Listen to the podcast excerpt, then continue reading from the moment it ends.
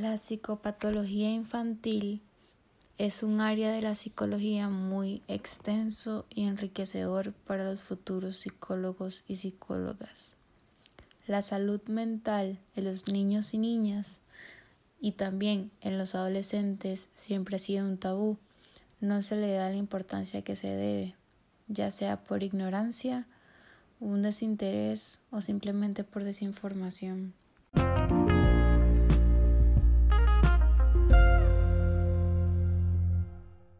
Cada patología que padece un paciente es muy específica y tiene una manera de tratar diferente.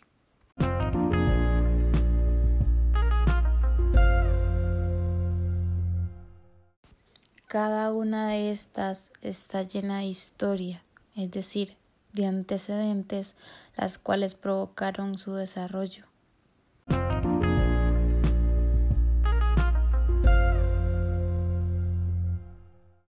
La salud mental de los niños y niñas y adolescentes nunca se ha tomado en consideración, pues es un tema tabú y dice que muchas veces sus actitudes son normales, lo cual está incorrecto.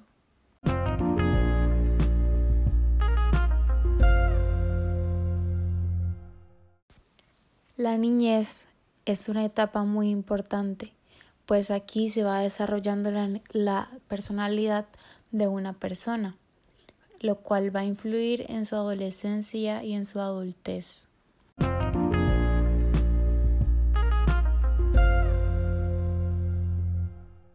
Cuando hablamos de intervención en la psicoterapia infantil, existen muchas dudas de cómo se trata a un paciente con cierta patología, qué es correcto aplicar y cómo se debe aplicar.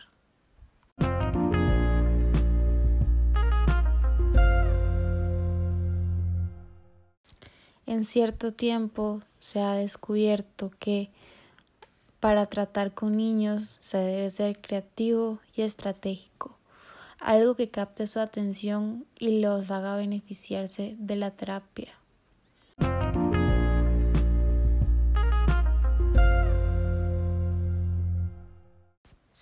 Crear planes de intervención estratégicos para intervenir la patología que presenta el paciente.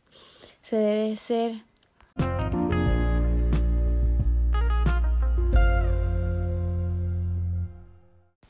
Se sabe que no todos tenemos la capacidad de crear planes de intervención creativos o con actividades lúdicas las cuales van a beneficiar al paciente. Sin embargo, es importante que nosotros como psicólogos o futuros psicólogos y psicólogas busquemos y recolectemos información acerca del tema.